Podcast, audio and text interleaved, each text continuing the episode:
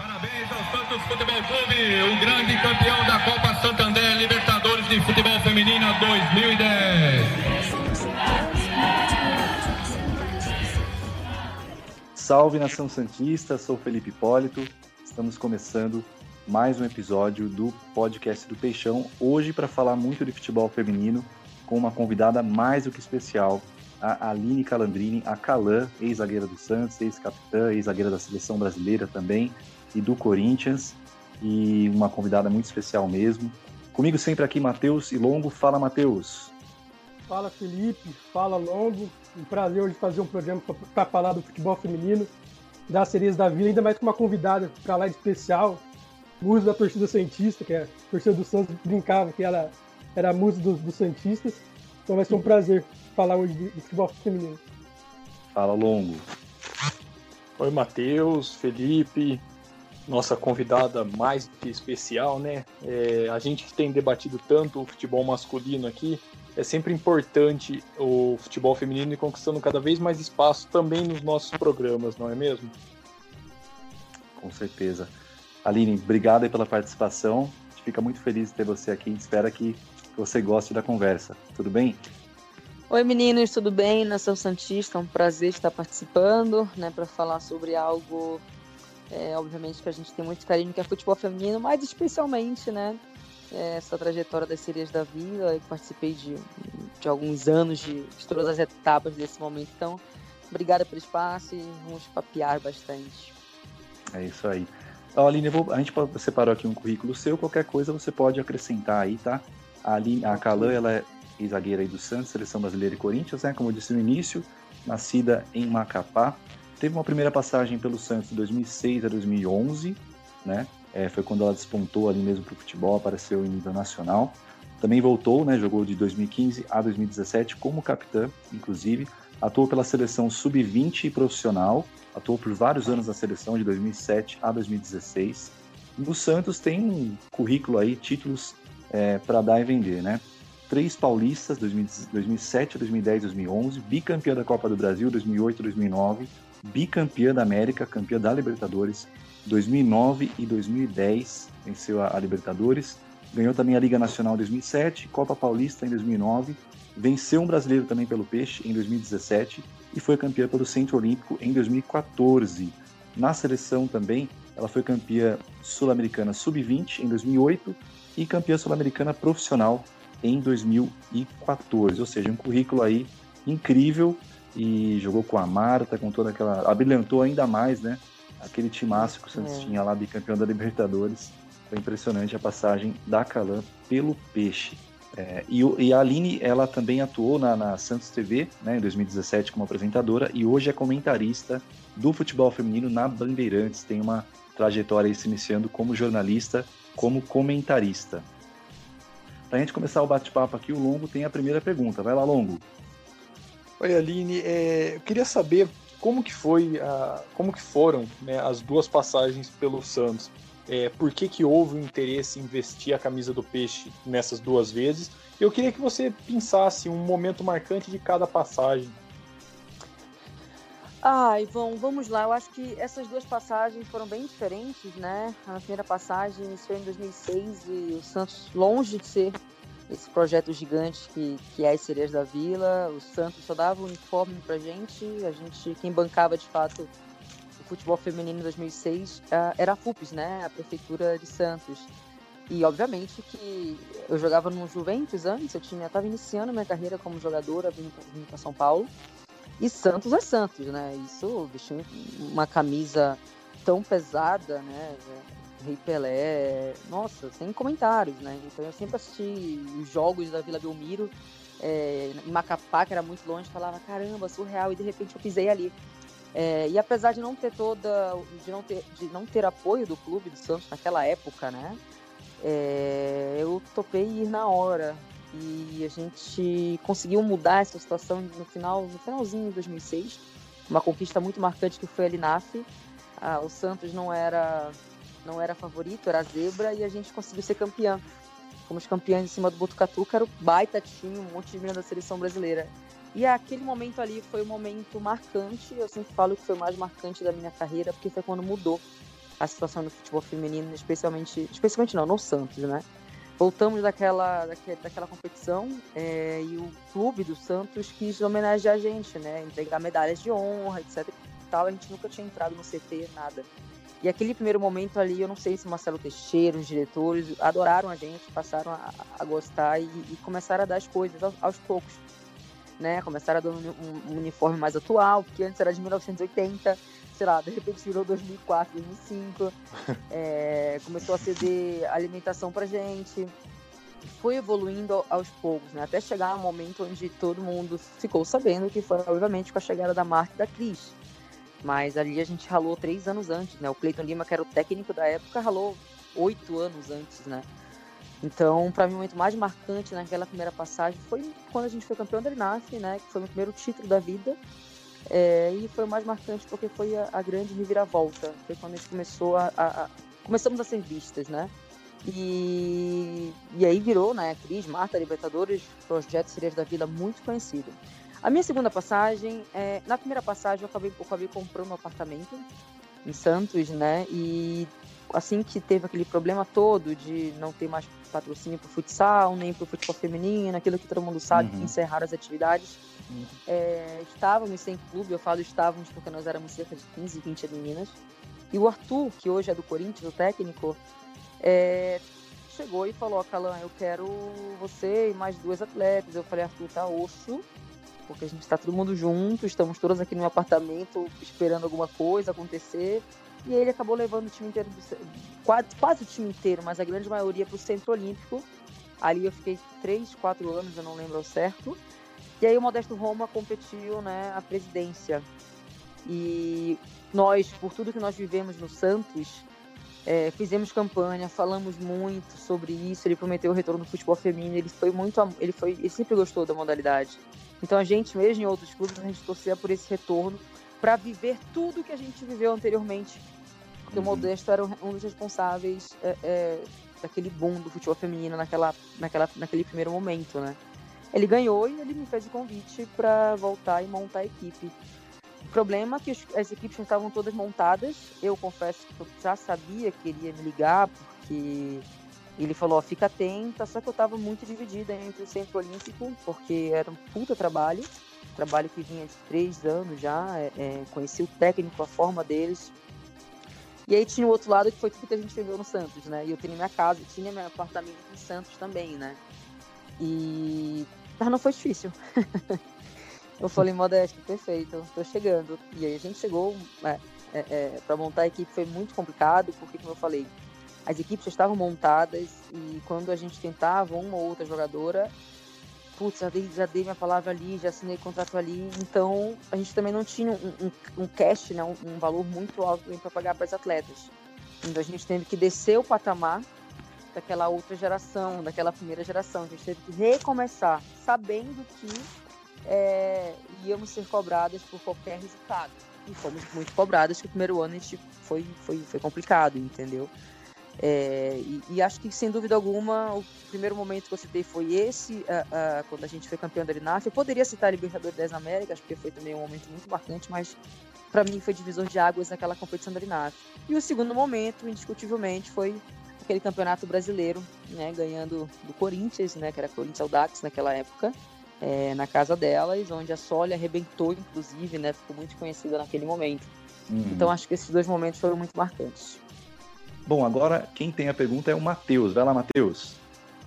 Então, Aline, Aline, vou fazer duas perguntas você, duas em uma. Você, você é muito, você, as meninas do Santos, da Cereza, né? as mais antigas, são muito ligadas ao Marcelo Teixeira, ao Modesto Rom, porque, por tudo que eles fizeram pela, pela modalidade. Então, o que você viu, o que você viu de mudança, apesar de você não estar mais lá, na gestão do PES, você acha que o Santos evoluiu ou regrediu na parte física, na parte de estrutura, de condições que dá para as meninas? E uma segunda pergunta, você falou do título, que foi muito marcante, ganhar do Corinthians ao DAC, você estava machucado. Eu lembro que você teve uma lesão gravíssima, ficou acho que seis meses parado. Então, como foi para você assistir aquele título de fora, né? Longe dos gramados?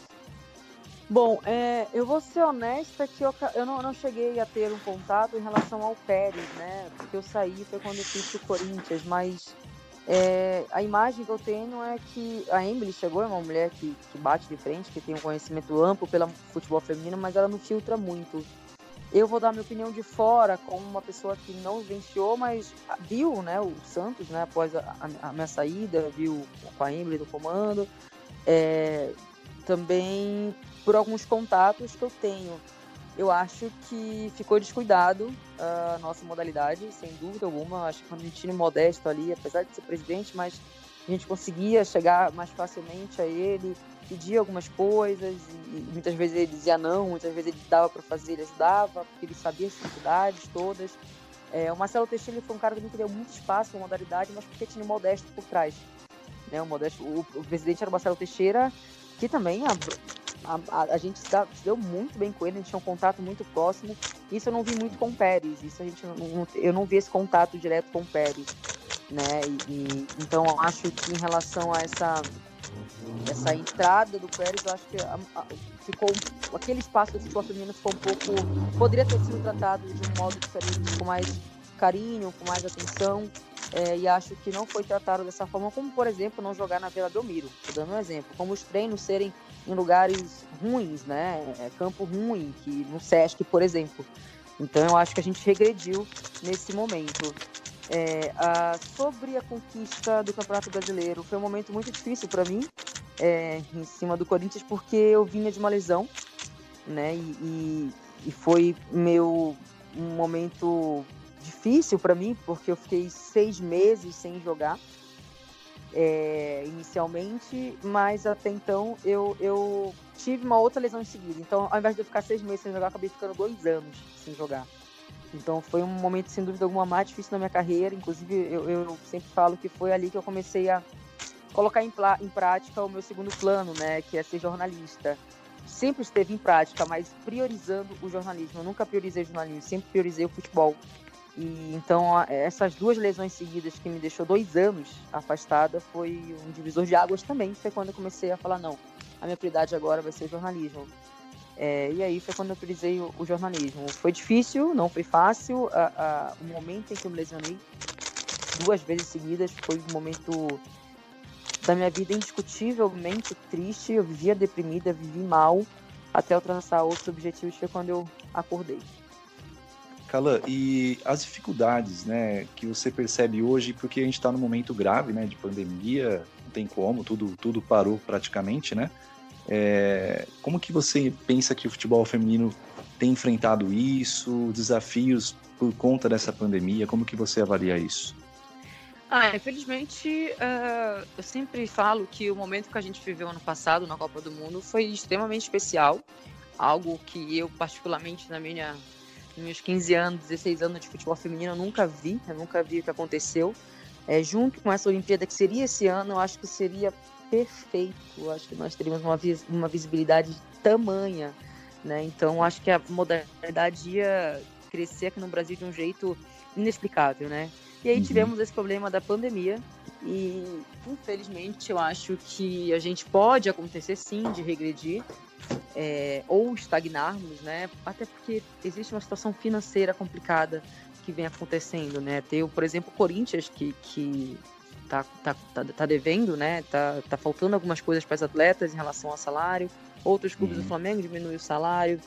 É, então, infelizmente, outros clubes não conseguirão pagar as atletas. E, então, eu acho que o que era para ser um grande ano né, para nossa modalidade é, um ano sofrido, vai né? estagnar né? ou vai ou vamos andar para exatamente vamos andar para trás. Então é uma, é uma nota muito complicada triste né? E a gente não sabe o, o que pode acontecer. O Paulista está aí conversando com uma outra. Tem time que vai desistir do Paulista por não conseguir manter né a, a, as atletas. Então eu acho que é um ano complicado vai ser está sendo um ano muito complicado. É, enfim é, fora que a gente não sabe quando vai voltar né e do jeito que tá, não tem condição alguma. É, sem, sem nenhuma segurança para os atletas, nem para a comissão técnica, para ninguém, né? Exatamente. Lá, vai, lá, vai lá, Longo, vamos lá. E a gente tem esse, esse contexto todo difícil por conta da pandemia e tal. E como que o futebol feminino ele pode avançar no Brasil? Que medidas assim que podem ser efetivamente feitas, mesmo nesse cenário tão que, que nesse nesse futuro que aparenta que vai ser bastante difícil é o que, que pode ser feito para melhorar o futebol feminino aqui no Brasil? O que, que falta? Bom, estamos inicialmente com problemas de calendário, até então de calendário, né, que pode ser um problema, mas aí até então dá, por exemplo, a Federação Paulista mudar a forma da competição. Né? Então isso dá para da Federação Paulista mudar, dá para dá a CBF mudar. Existem prioridades, né, que é Comembol, a CBF e federações. Então isso aí é uma, uma reunião que eles vão ter para decidir a forma que vai ser. Mas de um modo geral, eu sempre falo que quanto mais competição, é, é para, por exemplo, para a categoria de base, excelente. Né? Porque elas precisam, elas precisam jogar, elas precisam estar ativas, elas precisam ter onde treinar, elas precisam ter, enfim. Então, acho que o desenvolvimento da categoria de base é, é fundamental e primordial, é, não só nesse momento da pandemia, mas no contexto geral da modalidade no país. Né? Então, assim, a gente tem um campeonato paulista que deveria ter, um, isso estou falando do adulto, né? Um brasileiro né, a um que, que estava acontecendo e tem Libertadores. É, como que, que, que, vamos colocar isso tudo aí em seis meses, né, em cinco meses? Não sei, não sei. Mas a forma que, que, que vai ser feita, né, e aí eu falo tanto do adulto como da categoria de base, é importante ser, é importante ser estudado, entendeu? Porque aí a gente não deixa nem as meninas mais novas da categoria de base, nem o adulto. Mas, de um modo geral, a, a fomentar categoria de base, para mim, é, é, vai ser primordial para o desenvolvimento da nossa modalidade. O que acontece é que muitas meninas jogam futebol, por exemplo, assistem um Mundial, assistem uma Olimpíada, assistem um Pan-Americano, e olha, por exemplo, a Erika Nazag quer ser como a Erika. E a menina quer jogar em algum lugar, ela, aonde que eu vou jogar? Aqui no bairro não tem uma escolinha. Que clube tem aqui? Ih, eu vou ali no, no Bragantino, não tem futebol feminino. Eu vou ali no, sei lá, são João não tem futebol feminino. Então a gente precisa uhum. disso para que a gente tenha um futuro realmente da modalidade no país, né? Quanto mais clubes, espaço para as meninas atuarem, é, é, é, o futuro, é o que vai acontecer, é o que a gente vai conseguir tirar. É, a gente não viu ainda nenhuma Marta, nenhuma Cristiane, nenhuma Formiga, por exemplo. Mas cadê? Né? Cadê, cadê, cadê, cadê a fomentar? Cadê os clubes, né? Cadê a categoria de base sendo treinada? Cadê as meninas que estão na rua jogando? né? Porque elas realmente precisam desse espaço para poder atuar. Isso aí, Matheus tem mais uma pergunta. Diga lá, Matheus. Então, Cala, na, naquela outra pergunta que eu fiz, você já deu uma, deu uma. bateu no Pérez já por causa da Vila Belmiro. E eu acompanho você no Twitter. Ah. e ano passado, eu ficava impressionado que jogadores criticavam o Santos, o São Paulo, libera, libera Vila Belmiro e São Paulo pra sereia jogar. depois o PS confirmou que era o São Paulo que não deixava ela jogar. Então, o que você acha da Vila Belmiro? Como que o, que o Santos tem que fazer para os jogos das meninas? Tem que jogar na Vila? Ou tem que jogar na, na, no estádio da Portuguesa? O que você acha que o Santos tem que fazer em relação a isso? Óbvio que, o Santos, que elas têm que jogar na Vila Belmiro, gente. Por que a gente regrediu? Por que, que, que proibiram o novamente? O Santos joga onde, né? É, então, entendeu? A gente jogava e, lá na, na, há muito tempo atrás, né? Quando a gente começou a nossa trajetória. Não é o caso de, de hoje em dia, sabe? E, e aí eu falava muito sobre isso nessa época. Eu, eu não gosto de ser corneteira, né? Mas eu sei de algumas coisas que acontecem porque eu tinha amiga no Santos, e, enfim.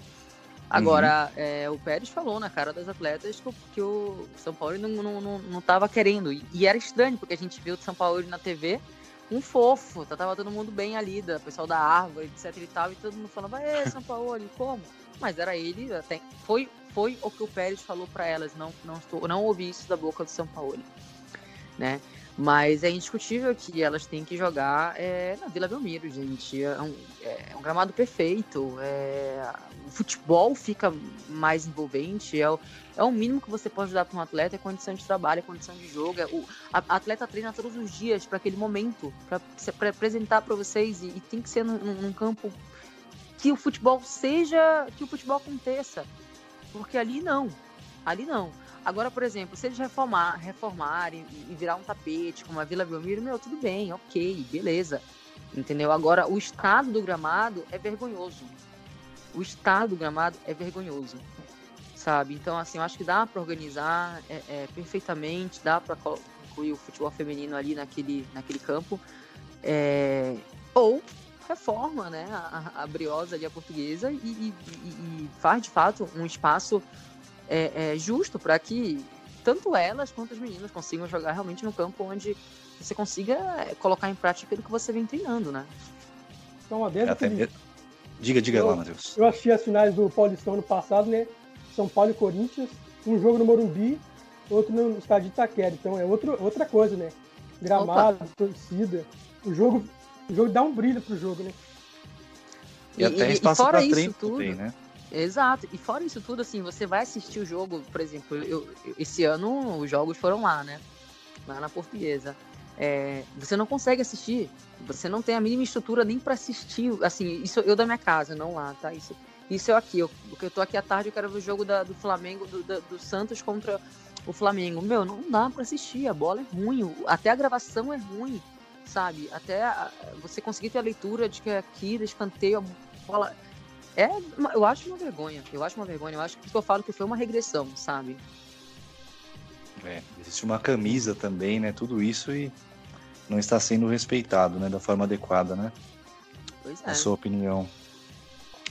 Bom, é, sobre mudando um pouquinho agora o assunto, Calan, em relação a perspectivas, né? Não sei se você já pensou, eu sei que hoje você está bem aí como comentarista. Já pensou também em ser treinadora? Cogitou isso em algum momento? Tem algum plano imediato aí? É, alguma algum projeto imediato que você tem em mente para sua carreira? Ah, nesse caso ali próximo das quatro linhas, não. Eu, eu, eu vou ser muito honesta, inclusive. Eu, enquanto eu estava jogando futebol, eu não assistia futebol na TV. Eu ia, né? Eu jogava, etc. Mas eu não assistia um jogo. Chegava, eu só assistia a final de, de, de, campeonato, quando era clássico, alguma coisa, porque senão eu não, não assistia. Porque eu acho que foi muito, muito tempo ali fazendo aquilo todo dia que quando eu tava, eu tava fora, pra mim tinha que ser um momento de, de entretenimento, um momento pra ficar à vontade. E, e, e aí eu passei a ser jornalista, comentarista e ser uma voz na modalidade, eu mudei completamente. Eu, eu tenho que assistir tudo não só de futebol feminino, né, como futebol masculino. É, uhum. Eu estou no intensivão aqui vendo futebol é, internacional, que eu não tinha o hábito, por exemplo, entendeu? Porque eu não, na minha época, como atleta, não. Então eu não me vejo atuando dentro das quatro linhas. Não me vejo. Não, acho que já, já, já atuei 15 anos ali dentro, está de bom tamanho. É, muita gente me pergunta sobre essa questão de gestão. Não descarto, mas não penso. Eu prefiro hoje ser mais é, é, é, estar divulgando, sabe, o nosso esporte, nossa modalidade, ser uma voz, né, que do que de fato colocar a mão na massa ali como eu colocava antes. Entendi. Fala lá, Longo, mais uma questão do Longo, diga lá. E qual é o, o principal desafio que você está encontrando agora como comentarista? É isso de, de ter que assistir os jogos que você não assistia antes ou tem mais alguma coisa? Não, não, não. Acho que não, porque eu tenho um, um, horário tranquilo até, né? Eu trabalho muito menos do que eu trabalhava quando jogava. O meu trabalho é muito em casa, em ter que estudar, em ter que buscar coisas, em, em, em se preparar. É, antes dessa pandemia, eu assistia todos os jogos da competição. Por exemplo, eu, eu sempre transmito dias de domingo os jogos, né? É, aí tinha jogo segunda, tinha jogo quarta, quinta. Eu buscava assistir pelo menos os principais jogos, né? Pra estar por dentro do que está acontecendo, é, da modalidade. Mas acho que desafio. Eu acho que desafio é, é, Não é um desafio, mas acho que eu tenho a responsabilidade de buscar cada vez mais a informação sobre o nosso esporte, porque a gente tem público que acompanha e tem público que não acompanha, tá ali parado Sim. em casa para assistir o jogo, tá, tem menina jogando, entendeu? Então, eu acho que eh, o, o desafio o que eu mais busco é cada vez mais conhecimento, para ter uma leitura mais rápida de jogo, para ter uma linguagem, linguagem, correta na hora de falar, é, saber o momento certo, né? Porque por mais que eu tenha me formado em jornalismo, é, ser comentarista, por exemplo, é completamente de ser uma jogadora de futebol. Né? Então, a, uhum. óbvio que eu tenho né, a bagagem de ter sido uma jogadora de futebol, ok. Mas são coisas muito diferentes. Muito é diferentes. Outra praia, é uma... Nossa, outra praia. A minha primeira, minha segunda e minha terceira transmissão para a minha última, existe um, um, um, um, espaço gigante de evolução. E eu sei que eu tenho muito a evoluir, por isso que eu busco mais uhum. Entendeu? Então, apesar Sim. de ser jornalista e jogador de futebol, são coisas completamente diferentes. É isso aí. Fala lá, Matheus. aproveitando o gancho aí da, de comentarista, se é a voz oficial da Band de futebol feminino, é muito difícil para você encontrar material de futebol feminino quando você vai comentar um jogo, por exemplo. De futebol masculino, você procura na internet, se você for comentar um jogo domingo, por mais que você não acompanhe o tal time, uhum. tem, todos, tem todos os dados na internet, TV, você consegue achar. E o futebol feminino, porque as transmissões da CBF são horríveis, eu não consigo assistir a transmissão da CBF. E vem passo... melhorando, viu? Ano passado foi muito pior. No Twitter, quando passo na Band eu assisto, mas na CBF é muito ruim para assistir. E vocês têm poucos dados né, de jogos para você analisar tal time, tal jogador, para falar que o jogador está jogando bem ou mal. E vocês têm pouco, pouco dados, né? Como que você, como que você faz, então, para pesquisar, para estudar para o jogo? da forma que eu, tinha falado anteriormente. Eu conheço muitas meninas, né, do futebol feminino, por eu ter sido é, é, colega delas, colegas dela, colega delas, né, é, saber como cada uma joga, saber qualidade, saber defeito, e acho que isso é uma coisa que eu, eu acabo ficando mais tranquila em relação à a, a individualidade de cada jogadora, né, mas é primordial, é primordial assistir os jogos por exemplo, se eu vou fazer Vasco e Flamengo no domingo, eu preciso assistir o jogo anterior, pelo menos um jogo ou dois jogos de cada time. Para você entender como aquele técnico joga, se ele vai mudar, é, se ele não vai mudar, é, se aquela atleta vai fazer função X ou função Y. Então você tem que saber. Obviamente que para mim é mais fácil é, é, é, ver o, o, São Paulo, o Corinthians, o Santos, porque sempre está passando sempre tá, tem alguma coisa das meninas, entendeu? Eu sempre consigo uma informação leve ou outra, uma entrada com o técnico ali, vai perguntar uhum. se tá, a jogadora tá, tá. Entendeu? Então, assim, é, o segredo de fato é você acompanhar, é você assistir. Se eu ficar duas rodadas sem acompanhar, sem, sem, eu já fico perdido e fico insegura entendeu? A minha sorte, realmente, né? A nossa sorte, que apesar de todas as dificuldades de, de, de, streaming, que a gente vê a dificuldade que você citou da CBF, por exemplo, pelo menos no primeiro tempo dá pra gente assistir o segundo tempo, dá pra gente ter uma noção, entendeu? Mas imagina antes, onde a gente não conseguia assistir tal jogo. A gente só ficava sabendo no Twitter, final de jogo 2 a 0 X e Y. E... Praticamente nada, né? Exatamente. Eu não tô falando de, de, de, de cinco 10 anos atrás. Estou falando de 3 anos atrás, de 2 anos atrás. Sim. Estou falando Sim. de 2 anos atrás. Esse ano é o ano que todos os jogos estão sendo transmitidos. Aleluia. Pela primeira vez. Ano passado também não era assim todos os jogos, era um jogo ou outro. Entendeu? Então é um momento é, é, é bom, que a gente pelo menos consegue acompanhar, consegue ver, apesar de todas as dificuldades e tudo, mas realmente o segredo é assistir os jogos, é acompanhar, é você estar tá o tempo todo ali atenta, né? Não deu para tem dois jogos ao mesmo tempo, é um jogo importante, também fica gravado, né? Tem uma plataforma que fica gravado lá. É, esqueci, Maicujo, né? Maicujo, isso. É, exato, fica gravado ali. Então, meu, no meio da semana eu tenho que assistir aquele jogo porque o time vai jogar no tal dia, ou então enfim, então o segredo é esse, gente. É você acompanhar, assistir os jogos para você estar o tempo todo ali atenta para formação do time, da individualidade dos jogadores, como, como o técnico gosta de jogar.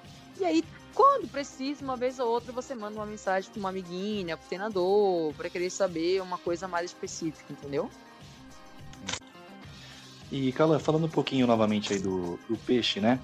O Santos ele perdeu no ano passado muitas jogadoras, né, no, no final do ano. Esse ano contratou várias, né? Inclusive a, a Cristiane aí. E o que, que, você pensa do Santos aí para esse restante de ano? Quando voltar e se voltar, né?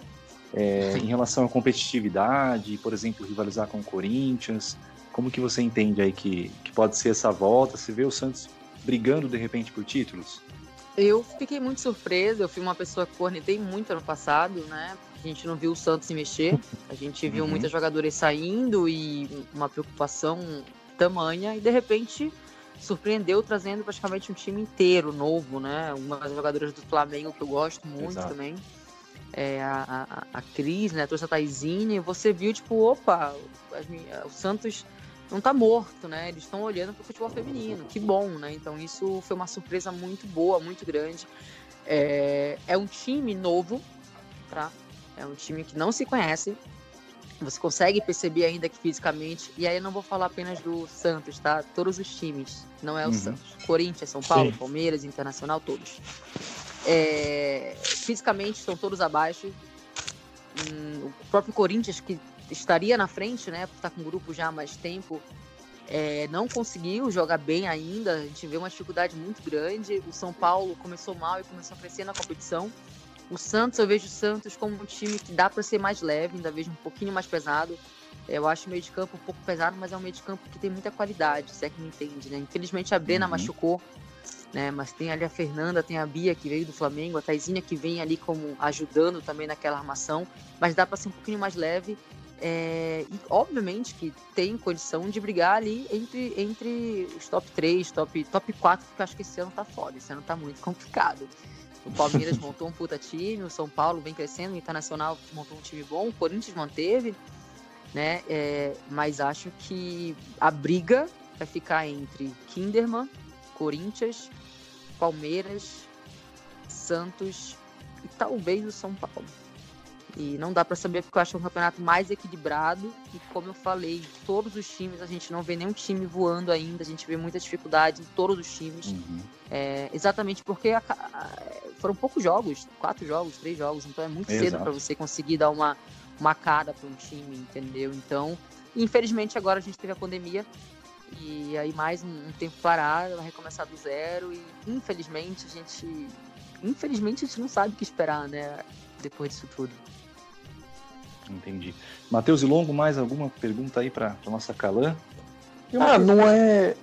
Ah, quer, Matheus, quer falar? Pode ser. Um por vez. Calã, é, a torcida do Santos tem uma, tem uma cultura de acompanhar o time feminino.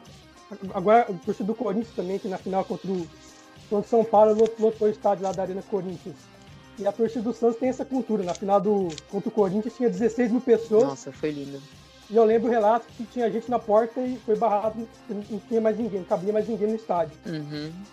Mas eu, eu, vejo isso muito pouco, só em Santos, um pouco do Corinthians, agora veio do Corinthians nos últimos anos. Que, por exemplo, eu lembro, eu lembro, daquela final que você falou de 2017, na volta o estádio não estava lotado, só, só, agora nessa, só agora nessa final que o estádio de Arena, Arena Corinthians lotou. que acho que falta para mobilizar mais pessoas para jogos de, time, de times mesmo brasileiros, de Santos, de Corinthians. Bom, para começar, para começar, o Santos tem história, né, gente? Quantas vezes uh, a gente ia jogar e tinha só 15 pessoas, só tinha a nossa família, só tinha nossos amigos, né? O Santos para virar uma marca desse jeito, é, tinha que ter um potencial, tinha que ter conquistas. Libertadores lotado, Campeonato Brasileiro lotado, é, trouxe a marca, trouxe a Cristiane. Então, para começar, não é da noite pro dia. Você tem que ter uma identidade com a torcida. É, o Corinthians também, quando eu fui pro Corinthians, também tinha meia dúzia de gato pingado. Não tinha muita gente, não. Tinha pouca gente. E começou a aparecer, começou a ganhar competição, começou a ter visibilidade, e aí vai melhorando. É, eu, acho que isso, eu acho que isso é muito o trabalho do departamento junto com as conquistas. É, e o exemplo do Santos, o exemplo do Corinthians, para mim, está muito da cara. O departamento de marketing do Corinthians, né, de, de comunicação, tá de 10 a 0 em time masculino falando do feminino. Né? Tem Twitter, tem Instagram, é, as postagens acabam aproximando né, o torcedor, a identidade, tem as conquistas, tem atletas que são ídolo, né? E seleção brasileira. Então o segredo é esse. O segredo é esse. Você tem que ter é, é, é, é boa vontade de quem está trabalhando em prol daquele esporte ali, e ao mesmo tempo tem que ter identidade, tem que. Eles, os torcedores têm que mudar, ir ao estádio. Ah, normalmente acontece o seguinte: ah, não, pra quê? Futebol feminino é feio, nossa, não, não vou, não vou, não, não sei o quê. Aí de repente vai num jogo e aí vê, pô, olha lá, a Cristiane joga pra caramba, vamos ver a Cristiane jogar. É, olha lá, a Taizinha joga muito. Seria é... titular em muitos times do, no masculino. Exatamente. Isso chama o torcedor, e aí o torcedor muda de opinião. Pô, o time tá na semifinal, vai. O time tá hum. na uhum. final, vai.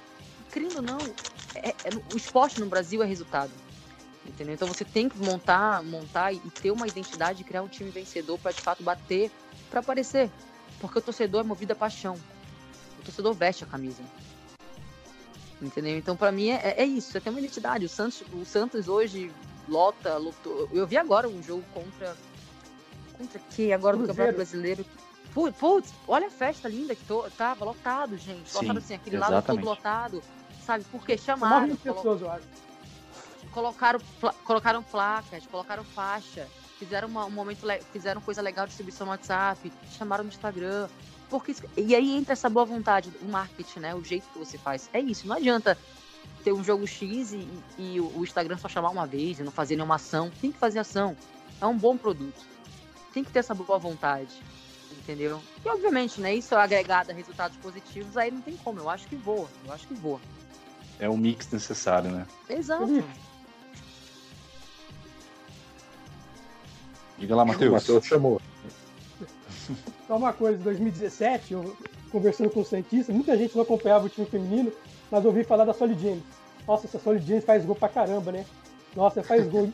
Então isso atrai a pessoa. Vou no estádio pra ver essa Solid jogar. É.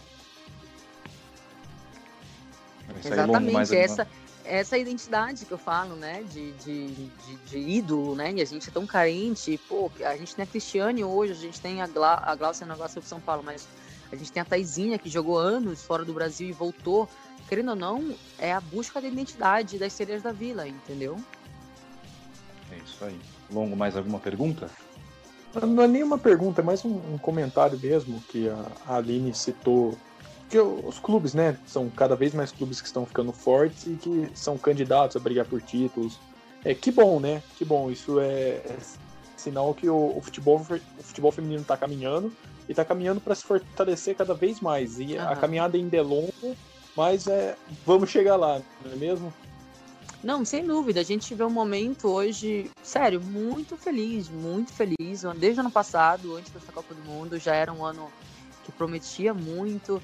É, esse ano, sem dúvida alguma, está muito equilibrado. É, é um, é- nunca vi tão equilibrado como esse ano está. É, isso é isso é incrível, né? O que acontece, por exemplo, é, é o Flamengo montar um puta time, né? Infelizmente não é o caso, tá? Mas aqui em São Paulo assim acontece. Mas vamos lá. O Flamengo montar um puta time, o Vasco vai olhar para aquilo ali e vai falar. Vai, vai jogar Vasco e Flamengo, e o Flamengo mete 10 a 0 no time do Vasco. Se o cara for inteligente, né? O gerente, enfim, a, a- eles do, do, do, do, do clube começarem a analisar, eles não vão querer mais ficar perdendo de 10 a 0 pro Flamengo, já que é uma obrigatoriedade. Vai ter que ter de qualquer jeito. Entendeu? É mais ou menos o que aconteceu com Palmeiras e São Paulo. Corinthians vai lá e pá. A gente fala, não, pô, peraí, vai ficar tomando goleada, gol, então, já que é pra investir, vamos investir. Então lá e, e esse investiram mais, mais pesado ainda, né? Pra não ficar pra trás. Isso é interessante. Mas, obviamente, gente, que não são todos os clubes que pensam assim, nem todos os clubes, apesar de terem futebol feminino, querem futebol feminino, tá? Se dependesse deles, eles não colocariam, mas alguns, pelo menos, querem fazer, aspas, direitinho. E existe outros que, que não estão realmente cagando e de qualquer jeito, faz de qualquer jeito mesmo, entendeu? Entendi. Bom, gente, eu vou só pedir licença para vocês. É, eu sei que o tema é futebol feminino, mas eu vou aproveitar esse espaço aqui, porque o Santos teve uma, uma notícia aí na semana passada, o Santos está sabendo bem, né? A situação do Carlos Sanches. E só um comentário bem rápido. É, o que foi feito em relação à FIFA, né? A FIFA em relação a esse caso, é, foi algo assim incrível, né? Porque o Santos naquele ano 2018, o Santos escalou o jogador porque teve confiou no sistema da Comebol que apresentava o jogador como regular daquela partida contra o Independente da Argentina. O jogo foi 0 a 0 lá. A própria Comebol denunciou o Santos, né? E o Santos perdeu no tribunal, né? Tribunal Futebol Clube, como eu costumo falar, por 3 a 0, né? E jogou a segunda partida e o jogador, inclusive, nem escalou o Sanches por medo de ter uma nova punição. A Comebol, em vez de punir o Santos com a suspensão do jogador no próximo jogo, fazendo o Santos cumprir a suspensão, ela não reconheceu naquele momento que o Santos foi induzido ao erro por causa do sistema dela e o Santos foi prejudicado. Começou a segunda partida já tomando 3 a 0 para o tribunal praticamente e aí acabou sendo eliminado. É, e agora a FIFA, quase dois anos depois, ela demora tudo isso e faz esse julgamento aí, considera que o Santos foi induzido ao erro. O Santos também errou por não ter enviado a documentação oficial, enfim, mas foi induzido ao erro pela Comebol. E naquele ano o River Plate, por exemplo, fez a mesma coisa e não foi punido. E o Santos não teve esse tipo, de, esse tipo de punição, na verdade, né? A mesma punição. E o Santos foi punido. Então fica aqui uma indignação minha como jornalista, como torcedor, aproveitando esse espaço, porque senão vai ficar um pouco velho, né? Se a gente falar depois disso, é, para que a FIFA respeite o Santos, né? Respeite a camisa do Santos. A Comebol também respeite a camisa do Santos. O torcedor do Santos, de verdade, foi feito de trouxa, né? Porque naquele ano mesmo, toda aquela situação, o Santos eliminado daquele jeito, Né? E Prejuízo econômico e técnico, né? Exatamente. O Santos, assim. É, e agora, esse dinheiro da classificação para as quartas? O Santos não vai ter. Não vai ter o dinheiro, não o funcionário foi mandado embora também, né? Exatamente. Sim, teve isso. Exatamente. Então, é, foi um prejuízo, assim, na minha opinião, irreparável para o Santos. Eu acho que o, o Santos agora deveria é, tentar mais um recurso, não sei se é possível, né, porque foi o tribunal da FIFA que deu a decisão, mas tentar algum recurso aí novamente para ver se consegue pelo menos o dinheiro, né? Na minha concepção, inclusive, naquele ano o Santos tinha condição de disputar o título da Libertadores. Não seria nenhum absurdo. Né? Tinha Bruno Henrique, tinha ali o Gabigol, enfim. É, então fica aqui a minha indignação. Se vocês quiserem comentar também em relação a isso, fiquem à vontade aí. Não, eu concordo, né? E, e, bem que fala que, que é uma zona, né? Eles falam que aquilo ali tudo é uma zona, não tem mínimo respeito para os clubes brasileiros. E como eu falei, é, até um, um, funcionário do clube se mandar embora né, por esse motivo. E complicaram tudo isso e, e, realmente eu acho que não vai dar em nada, porque eles nunca, nunca conseguem solucionar é, essas situações e vai ficar elas por elas. O é, grande Santos... problema o grande problema é que não tem união dos clubes brasileiros. Todo ano um clube brasileiro é prejudicado de alguma maneira, tem alguma confusão, algo do tipo. Hum. E cada ano vamos falar, 2017 é com o Corinthians, o torcedor do Santos, o, o Santos se aproveita disso. Aí 2018 é com o Santos, o Corinthians se aproveita disso. 2019 é com o Palmeiras, o São Paulo se aproveita disso.